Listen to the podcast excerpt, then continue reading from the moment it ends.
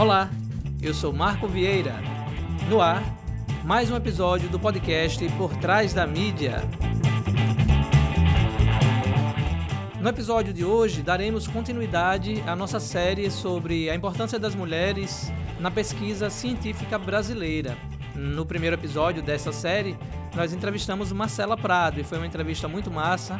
Está disponível aí nas nossas redes sociais nas principais plataformas de áudio e também no nosso canal no YouTube. Então, dá um Google aí, procure o podcast Por Trás da Mídia que vai achar rapidinho. Somos o único aí com esse nome, então fica muito fácil para você achar. E não posso deixar de agradecer antes de falar sobre esse nosso próximo episódio. De estamos dois anos aí, né? Comemorando dois anos de atividade aqui no podcast Por Trás da Mídia.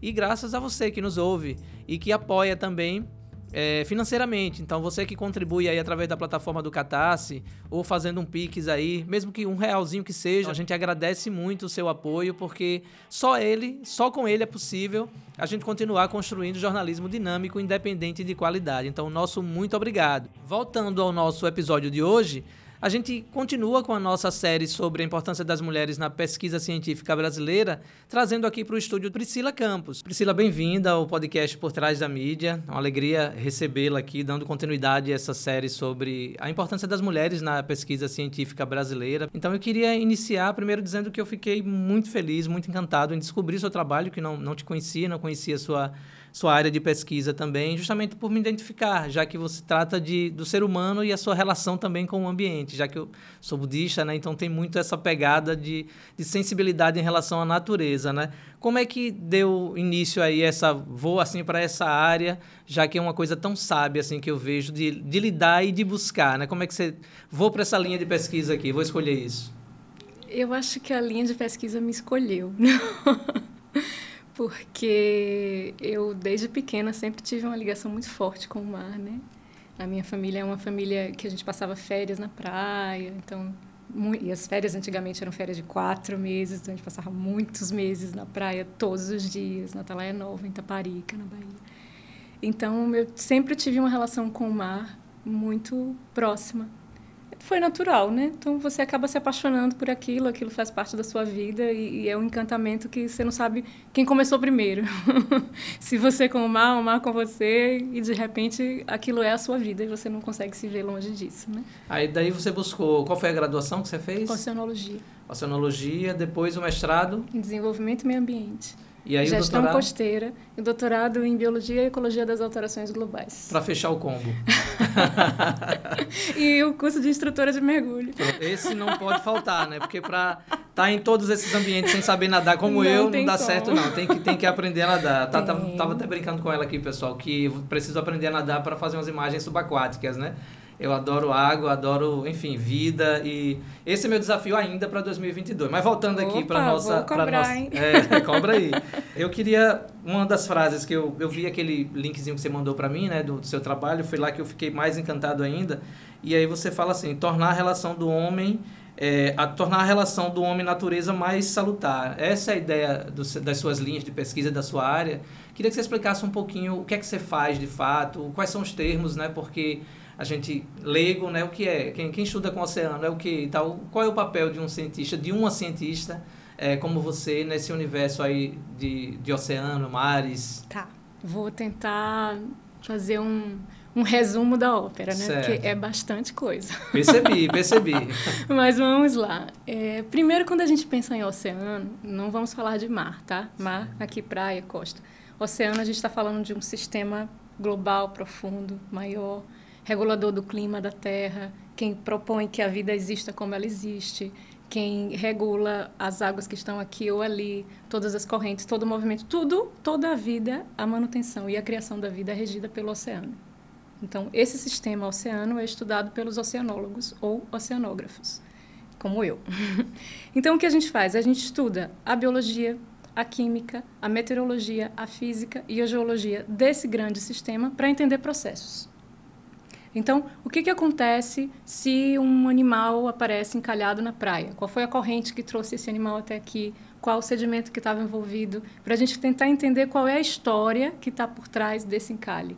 houve um derramamento de óleo. Houve, então a gente se preocupa em gerenciar esse ambiente para que ele se mantenha saudável e continue fazendo a sua função na biosfera, que é essa função de controle e de manutenção da vida.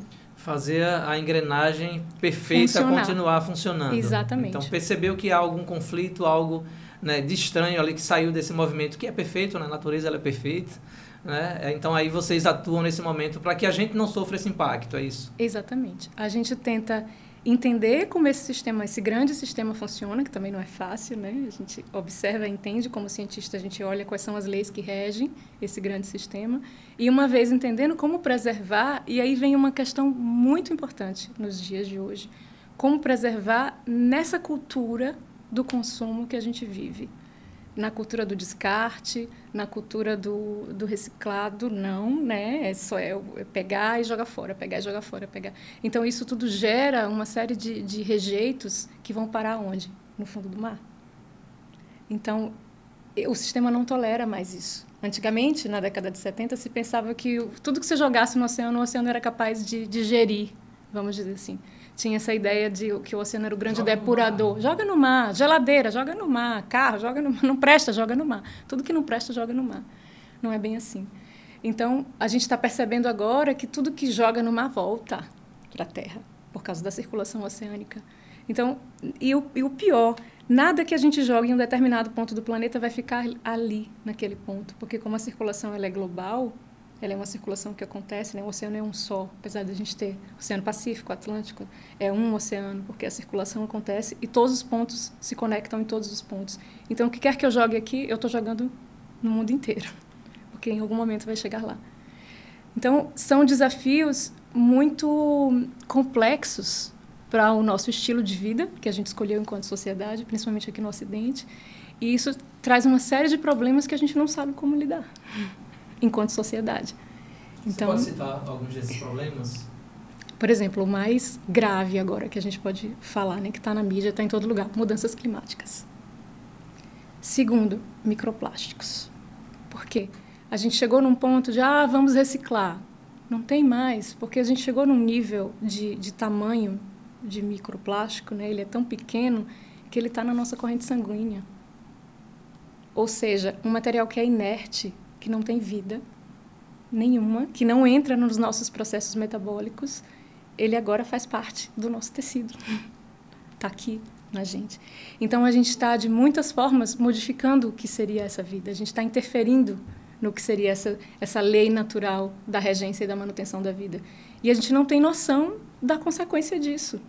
E a gente já está vendo uma série de, de. É só olhar para o mundo aqui fora que a gente consegue ver pandemias, chuvas torrenciais, envenenamento dos solos, da água, é, o derretimento das geleiras, das calotas polares. Onde não chovia muito, está chovendo mais. Onde não era seca, agora está mais seco, né?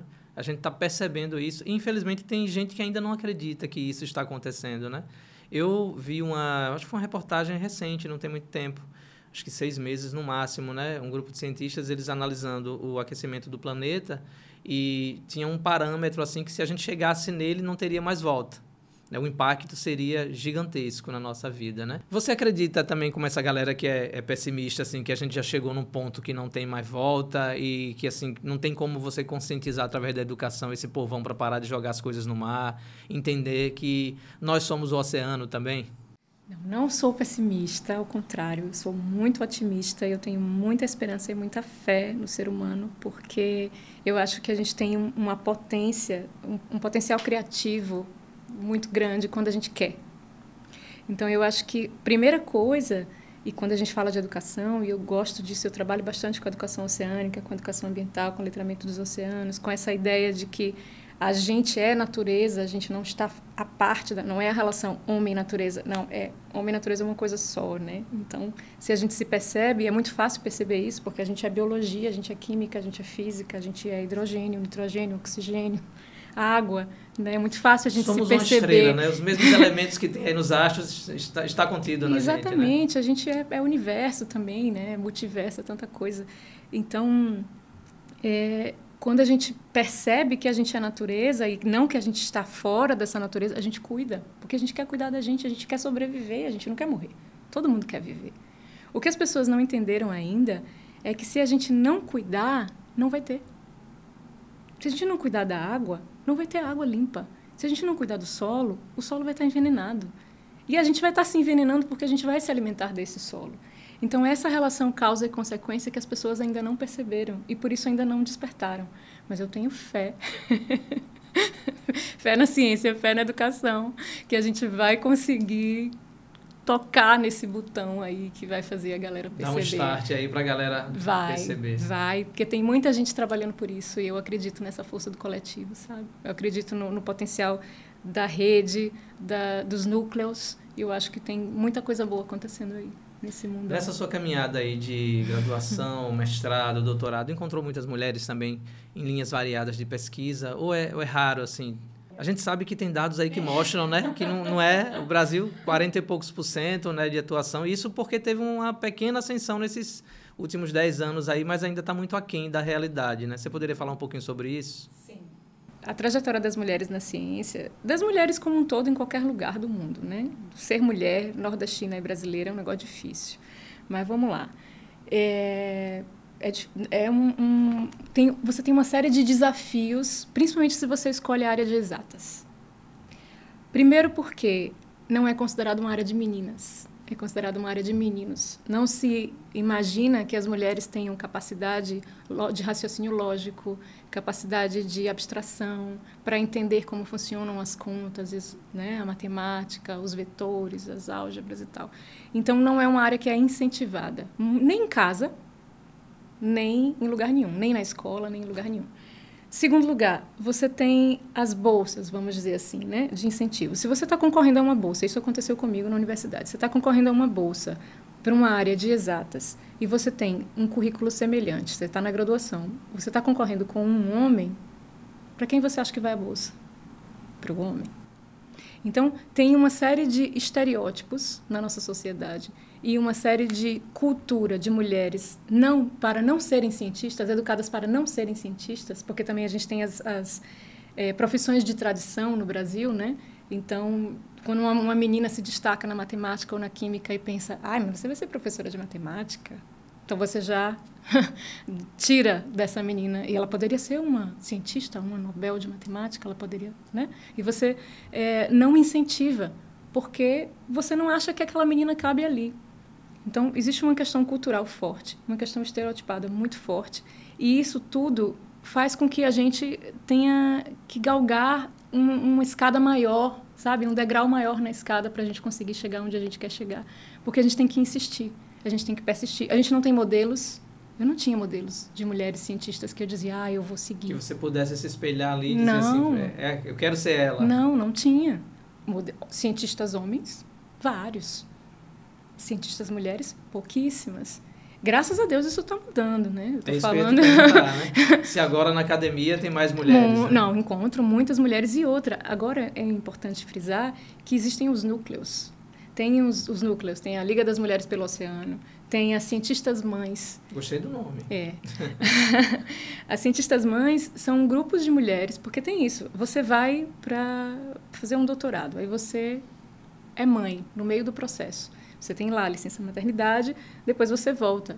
Não, é, não foi uma, a sua pesquisa não foi prorrogada. Você teve uma licença para cuidar daquele serzinho que está chegando ali. Então você, quando voltar para a academia e voltar para a sua tese, você vai ser a tua tese e o teu menino para tomar conta.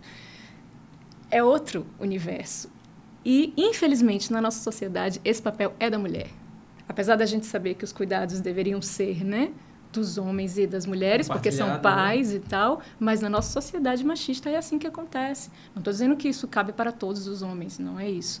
Mas Antes que a responsabilidade dizer, não é todos, né? que tem, não, sempre tem, sempre isso, tem né? não é, mas eu estou falando do geral, né? E é o que a gente vê. Eu tenho isso. amigas que passaram por isso. Eu mesma passei por isso no mestrado. A minha filha tinha dois anos e eu ia para aula e ficava pensando como é que eu vou fazer para assistir a próxima aula? Quem vai ficar com ela? Como é que eu vou passar dez dias no campo? Então tinha toda uma logística que eu tinha que pensar além da outras pesquisa, preocupações além outras da preocupações, é. sabe? Quando eu fui fazer o doutorado, a minha filha, eu ganhei uma bolsa, minha filha tinha seis anos, eu não fui porque eu não, não tive coragem de sair para deixá-la. Eu fui dois anos depois. E quando eu saí, o que, o que teve de comentários de pessoas me ligando da minha própria família dizendo que eu estava abandonando a minha filha, porque eu estava fazendo, indo fazer um doutorado na Europa, foi uma coisa assim que, sabe? E aí você, eu fui, porque eu na minha cabeça e na minha leitura de mundo não é assim que funciona. Eu fui, mas eu não vou lhe dizer que foi fácil para mim estar lá Imagina. fazendo a minha pesquisa com a minha filha aqui no Brasil, e isso passava pela minha cabeça porque óbvio, é o tira na cabeça, né? É, é um, um, pensamento que você foi criado para. Então é difícil você se desvencilhar. Isso. Desses estereótipos. Eu acredito que a cobrança que vocês fazem, né? Demais. A, a cobrança interna que você se faz, porque assim, eu, né, não, até podem me julgar e dizer que eu não estou no lugar de fala, mas eu tenho seis irmãs e tenho três filhas, tenho duas netas, então perceba um pouquinho, né? Então a, a sociedade ela impõe a, uma, uma forma de viver, de pensar para a mulher e quando você, não, não é isso que eu quero. Então tem uma cobrança interna, porque vai, vai né, dar de, de, encontro. Porque a gente passa por esses traumas que são pressões externas que, que viram pressões internas. E aí você não está tranquilo para fazer o que você isso. deveria estar fazendo, entende? Então, onde você deveria estar inteiro para fazer aquilo ali, você está pela metade, você está dividido. Então, isso é, é um problema. Isso, aí junta, junta esse problema que eu falei, a questão da maternidade, porque é um direito. Ah, mas quem inventou ser mãe na época? Você pode inventar ser mãe na hora que você quiser. Exatamente, é o seu direito, o seu exercício de vida ninguém enquanto sujeito. Pai, né? Ninguém pergunta. agora, e né? ninguém pergunta. Eu tenho certeza absoluta que se fosse o contrário, se o pai da minha filha dissesse, vou fazer um doutorado no exterior, ninguém ia perguntar. Tapinha nas costas, boa Uma sorte, boa parabéns, né? Tá indo em nome da sua família e tudo mais, né? É. Eu digo isso porque eu fui fazer a pós em São Paulo em 2014. Porque eu tive de apoio, não foi brincadeira, não né, para ir, né? E fui sem esposa, sem filho, sem neto, sozinho. Mas imagino se fosse minha esposa que tivesse ido fazer isso, né? Não seria com essa receptividade que eu tive de amigos, da família e tudo mais. Ô Priscila, me diz uma coisa. É, a gente falou das suas áreas, né? Então, é, graduação, mestrado, doutorado, né? Qual, você já falou da importância da, da né, de, do pesquisador, né? A gente sabe que toda, todas as linhas científicas têm o, o recorte, né? Que é feito, né? vem da teoria, passa para o recorte prático, para daí vir o resultado e a sociedade poder absorver esse trabalho que é feito, né? Você poderia citar um pouco desse trabalho que você tem desenvolvido na Universidade Federal, ou como professora, ou mesmo linhas de projeto que você atua? Porque a ideia aqui dessa série é mostrar que, olha, estou trazendo gente muito importante aqui, né, que tem feito um trabalho legal e que precisa ser descoberto, né? Certo. Então, vamos lá, deixa eu falar um pouquinho da minha pesquisa. Bom, eu me formei em oceano, né, como eu já falei para você, trabalho com educação ambiental há mais de 20 anos e sempre trabalhei com pescadores. Sempre gostei de comunidades de pescadores. Eu acho que eu aprendi mais com os pescadores do que no curso de oceanografia. sobre o mar, né? E, e, a relação que eles têm. A questão para mim que, que, me encanta quando eu estou numa comunidade, principalmente quando a comunidade é tradicional, né? Que é aquela comunidade que vive essencialmente da pesca e tal, que não tem outras funções, né? Profissionais é, a, essa relação que eles têm com o mar. Né? Essa, essa mística, essa, essa devoção, esse temor, essa, essa não sei, ou esse feeling, sabe? Essa coisa que, que você sente que tem um, um algo diferente ali. Essa subjetividade que existe nessa relação, isso me encanta. Então, por conta disso, eu passei a minha vida perseguindo esses pescadores, talvez por esse encantamento que eles despertavam em mim, né? Que, que eu também tenho, que é um encantamento que eu também tenho com o mar. Então, talvez por isso a gente essa similitude, né? A gente, sei lá, de uma certa forma conversava internamente sobre isso, né? Então, a partir daí eu me formei, fui trabalhando com educação ambiental, com esses pescadores e tal, e eu fui vendo muitas coisas porque eu trabalhei, muitas coisas porque eu trabalhei no Brasil todo, de, do Rio Grande do Sul, eu me formei na FURG, né, no cassino, até a Amazônia. Eu viajei o Brasil todo em 2005 nessas comunidades e aí eu fui vendo várias realidades diferentes, porque a gente tem 8 mil quilômetros de costa e a gente tem muitos tipos de praias e a gente tem muitos tipos de problemas diferentes em cada uma dessas praias. E muitos problemas socioambientais diferentes, de acordo com cada comunidade e em cada local que elas estão. Uma relacionada a manguezais, mais aqui no Nordeste. A gente já tem lá mais para o Sul, a gente não tem mangues, então já são outros ambientes e tal.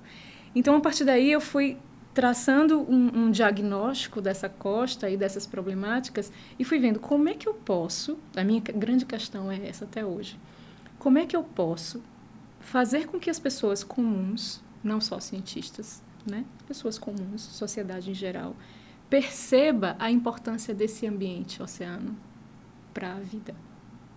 Como, como que eu posso fazer com que essas pessoas entendam aquele botãozinho que eu estava dizendo resposta. no início? Foi aí que entrou a arte. Foi aí que entrou a arte. E aí, quando, porque a minha família é uma família de artistas. Eu cresci em meio a muita música, meu tio era pianista, depois a gente cresceu num bar, então sempre tinha, sempre teve muita arte na minha vida. O pai da minha filha é músico, então era uma coisa assim que não tinha como não estar junto, sabe? Aquelas coisas que fazem parte de você e quando você vê, você vai aquele seu cestinho, né? você vai vendo, ah, isso aqui é meu, isso aqui é meu. Então a arte não tinha como não estar ali. Porque da mesma forma que isso me tocava, eu via isso como uma ferramenta muito potente de tocar o outro. Porque quando você vai dar uma palestra e você fala alguma coisa sobre um determinado assunto, a pessoa está lá e escuta. Mas se você canta uma música, isso toca. A escuta é outra escuta. E eu vi isso acontecer muitas vezes nessa minha trajetória. Então, cada vez que passava e que eu passava por essas experiências, eu via o quanto isso não podia deixar de existir no meu trabalho. E aí foi uma coisa meio engraçada essa parte, porque para os meus amigos oceanólogos eu tinha virado artista. Abandonou a área. Abandonou é. a área. Está fazendo as artes agora. Aí, para os meus amigos é, das artes, né? Eu tinha virado oceanóloga. E aí ficava aquela coisa meio confusa, ninguém sabia, mas a Priscila faz o quê mesmo? e aí eu encontrei no Prodema, no mestrado, eu fiz um Prodema interdisciplinar, né? Eu encontrei um lugar acadêmico, um, uma, uma área de conhecimento, que é a área interdisciplinar, multidisciplinar das ciências ambientais, em que eu podia dialogar com as áreas. Então eu podia falar de arte, eu podia falar de educação, eu podia falar de oceano, eu podia falar de ser humano, eu podia e estava tudo certo. E aí quando eu encontrei esse lugar, eu falei é aqui que eu vou botar meu pé. é aqui que eu quero cavar. e aí não saiu mais, né? Foi não tudo saiu... sendo construído com a arte do lado. Sempre. Sempre vai ser assim até o dia que Deus quiser, porque eu não consigo me, me separar disso. Eu não consigo viver sem música. Eu não consigo viver sem, sem sentir, sabe? Para mim, o sentir e a ciência é muito exaurida desse sentir, né? Porque a gente é educado, a gente é criado para o pensamento lógico, para o raciocínio muito é, simbólico e a gente esquece do pensamento sensível. E o pensamento sensível, junto com o pensamento simbólico, é o que fecha a equação. Porque cada ser humano entende de uma forma diferente. Tem pessoas que são mais racionais e realmente elas vão entender dessa forma. Tem pessoas que são mais sensíveis e elas vão entender dessa forma. Se você dá as duas, os dois alimentos, a probabilidade desse alimento chegar no outro é muito maior. E isso vira uma rede, né? Como a gente estava falando no início, né? Porque essas pessoas absorvendo esse conteúdo, esse conhecimento, elas levam para outras pessoas. Por isso que esse cuidado em como passar e de que forma elas aprenderão com, né, com o nosso conhecimento, tem que ter arte. Eu acho que não tem que ter arte para tudo, tem que ser valorizado o tempo todo, porque é outra coisa, né? Você conseguir tirar o sorriso de uma pessoa, né? Fazer uma pessoa sisuda sorrir, né? Com algo que é importante, né? Isso é, é, é muito legal. E eu fico aqui tentando imaginar o tamanho da sua felicidade mergulhando, né? Porque o, o oceano é, é um ambiente Ai, artístico total, né? Total. De cores, de sons, né? de, de sensibilidades e tudo, Meu né? Deus, é muito incrível. Como é que você se tornou? A, a, o mergulho profissional veio pela necessidade do, do trabalho ou não? não? Eu sempre gostei de mergulho mesmo, de tal. Menino, eu comecei a mergulhar com 15 anos. O mergulho veio antes da oceanografia. Eu fui fazer oceanografia por causa do mergulho. Eu era atleta do iate daqui de Aracaju.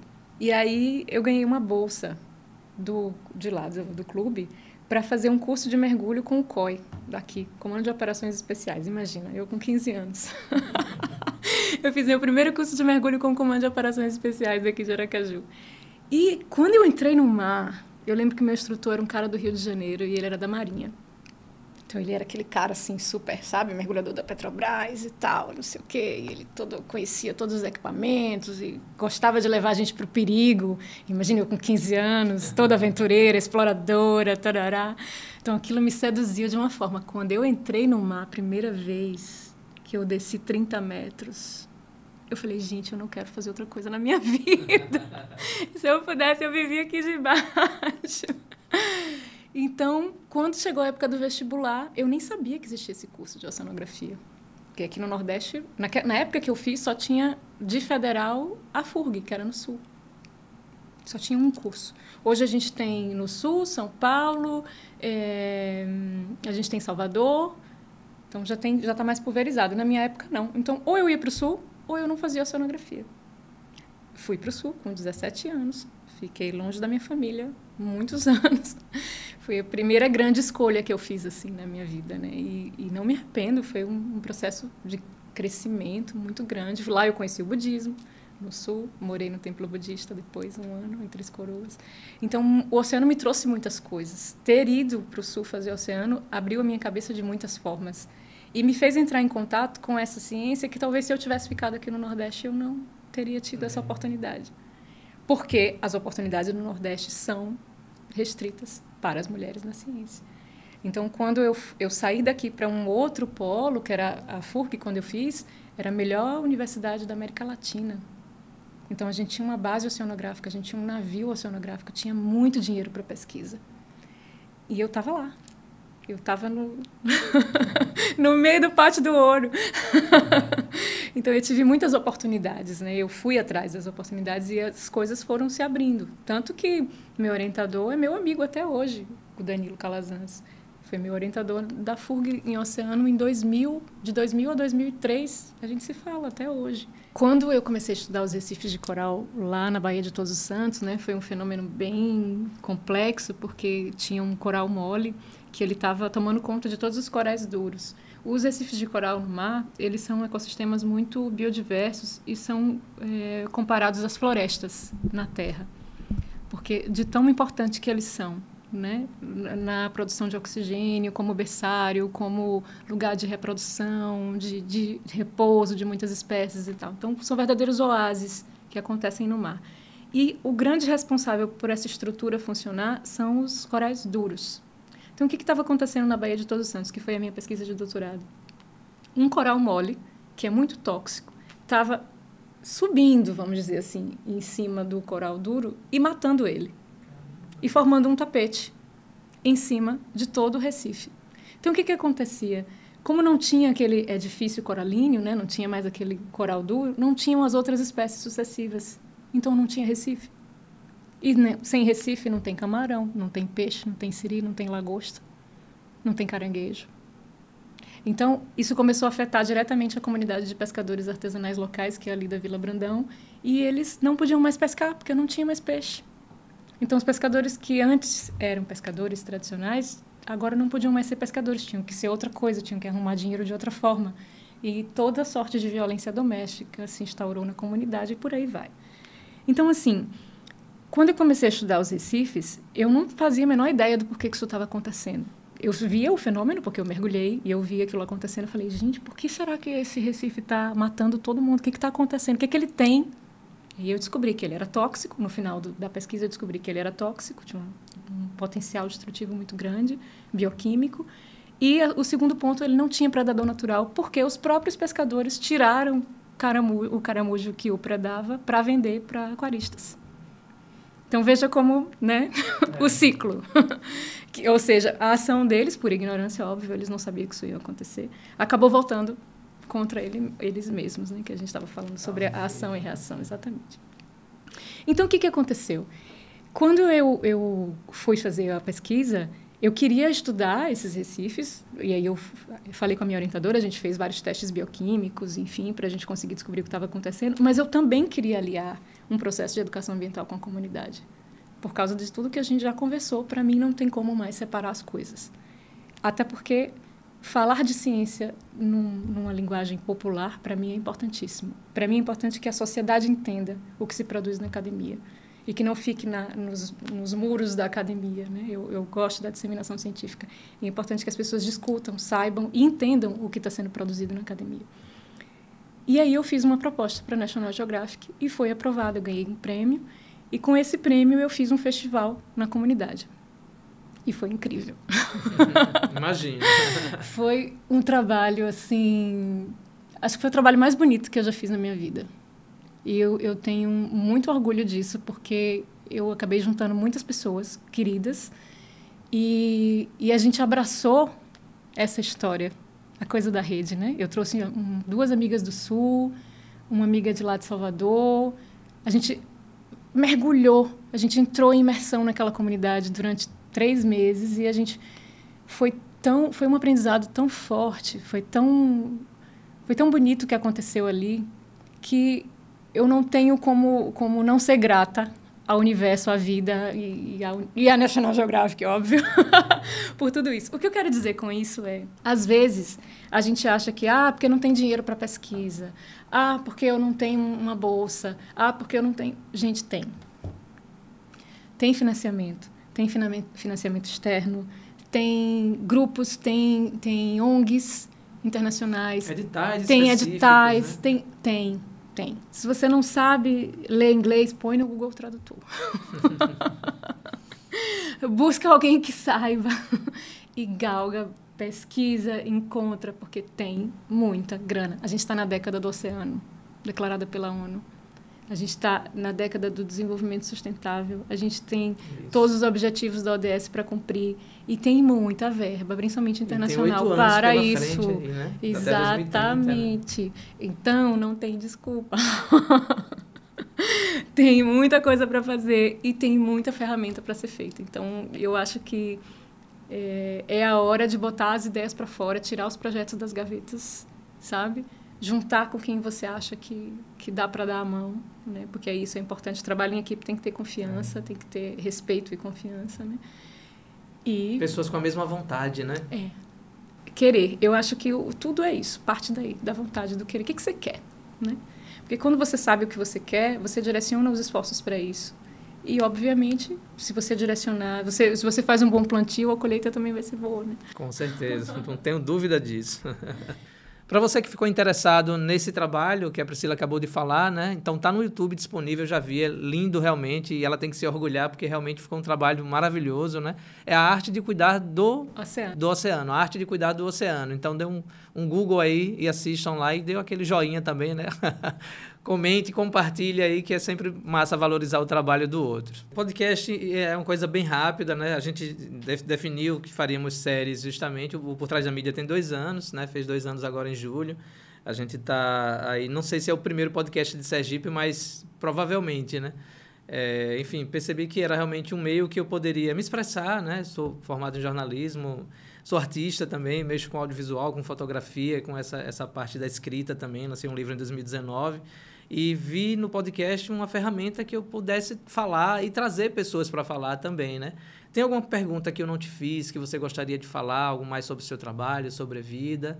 Eu, eu posso encerrar minha última com minha última pergunta. Eu queria só fazer um comentário que eu acho importante. É... Eu vou dar um exemplo, na verdade, que eu acho que é bem fácil de entender quando a gente. Por que, que eu, eu, eu tô insistindo? Por que, que eu vim aqui, né? Eu tô aqui com a mão quebrada. Mas eu falei, não, eu vou lá, que eu quero falar sobre isso, é importante. Porque é, a gente às vezes pensa ah, esses, esses temas que são polêmicos, né? E essas bandeiras que se levantam do feminismo e mimimi pra cá, mimimi pra... Eu não quero falar disso. Eu quero, falar, eu quero usar um exemplo na natureza, que eu acho que se a gente vê na natureza, é mais fácil a gente entender também na nossa vida, né? Se a gente pensa numa floresta, vamos imaginar uma floresta, floresta amazônica, ou qualquer mata nativa. Se você pensa numa floresta, quanto mais tipos de plantas diferentes tiverem, o pasto, né, os arbustos, as plantas mais altas, umas protegem as outras, vão fazendo, os passarinhos vão fazendo ninho, casa, vai ter o, o humus ali, as minhocas e tal. Então, se você pensa numa floresta, quando você pensa em, em eficiência, você acha que para uma floresta ser eficiente, ela tem que ser mais ou menos diversa? tipos de vida diferentes. Mais, né? Isso. Quanto mais tipos de vidas diferentes, quanto mais tipos de plantas, tipos de bicho, tipo de micro-organismos ali trabalhando naquele ecossistema, mais eficiente ela vai ser. Quanto mais diversidade, mais, diversidade, mais coisinhas que poderão ser compartilhadas a se fazer, né? Exatamente. Então, eu queria trazer essa metáfora da floresta para lembrar para gente o quanto é importante a diversidade na vida. Então, é importante as mulheres em qualquer lugar do mundo, em qualquer profissão, na ciência, em qualquer área do conhecimento. É importante os homens, é importante todo mundo trabalhar junto em áreas diferentes, porque se a gente tem pontos de vista diferentes sobre a mesma questão, a gente tem uma leitura muito mais complexa sobre aquele problema que também é complexo e a probabilidade de a gente conseguir resolvê-lo é muito maior. Aquela velha máxima de duas cabeças pensam mais que uma, né? E se você tem muitas cabeças com muitas visões de mundo, melhor ainda, porque elas vão se complementar. Esse é o princípio da complexidade. E é isso que a gente precisa entender. A gente está num, numa sociedade de castração. Tudo na nossa sociedade, além de ser descartável, é, e agora é a, a, sociedade do desliga, né? Não quero, apaga, diminui, tal. Então, não. não, a gente tem que se unir, a gente tem que formar redes, a gente tem que formar núcleos, e esses núcleos têm que ser diversos, porque é o que a natureza ensina para gente. Onde tem diversidade, tem eficiência. Anotando essa frase, onde tem diversidade, tem eficiência. Por isso que aqui tem que ser assim, né? A gente fala, fala de tudo no Por Trás da Mídia, né? A ideia é trazer, a gente já falou aqui de descriminalização do uso da maconha, já falamos sobre o amor que seres humanos sentem por seus pets, já fizemos, falamos sobre puerpério, foi muito massa, né? Estamos, inclusive, né, aqui para vocês, estamos com duas é, reportagens selecionadas para o Prêmio Sebrae de Jornalismo, que é nacional. Isso para a gente já é um prêmio, né? Que foi uma matéria sobre pesca, olha aí, o oceano aí na área também, né? E o mar uma matéria sobre pesca e o outro sobre empreendedorismo feminino, feminino, que foi uma série que nós fizemos o ano passado, que foi adorei fazer com três pessoas maravilhosas que passaram aqui também. Querida, muito obrigado, Priscila, muito obrigado é, pela sua presença. Eu só queria terminar perguntando o seguinte: é, tem alunas que com esse brilho no olho também na Universidade Federal de Sergipe, assim, doida para ir para sua, que já está na área, né, fazendo tem. aí, tem, né? Tem. Pronto, então isso já me deixa feliz. É importante Tem que tenha. muitas sementes aí esperando para serem plantadas. E eu tô louca para botar a mão na massa. Legal, boa, parabéns, né, mais uma vez, boa sorte, né, que a galera tenha, aproveite, né, aproveite Priscila aí, pessoal, vocês que foram alunas e alunos dela, né, aí ela retornando, retomando agora a questão do, da, das aulas, né, como professora, já que acabou de, de concluir o, o doutorado, né, então, por favor, absorvam esse conteúdo, porque o nosso planeta agradece. As mulheres constituem cerca de 43,7% entre os pesquisadores científicos no Brasil. Os dados são do Conselho Nacional de Desenvolvimento Científico e Tecnológico, o CNPq, e a previsão do Conselho é que em menos de uma década esse número supere o gênero masculino. A média do Brasil supera também a de outros países que possuem uma ciência forte e consolidada, exemplo da França, em que 32% dos pesquisadores lá são mulheres. E a quantidade de mulheres cientistas no Brasil também supera a média americana. Nos Estados Unidos, cerca de 30% somente são cientistas. Mas, apesar do crescimento da participação feminina na pesquisa científica aqui pelo Brasil, a Unesco aponta que apenas 10% das mulheres alcançam postos de liderança nas áreas de pesquisa científica. A gente fica por aqui e eu aguardo você no próximo episódio. Até lá!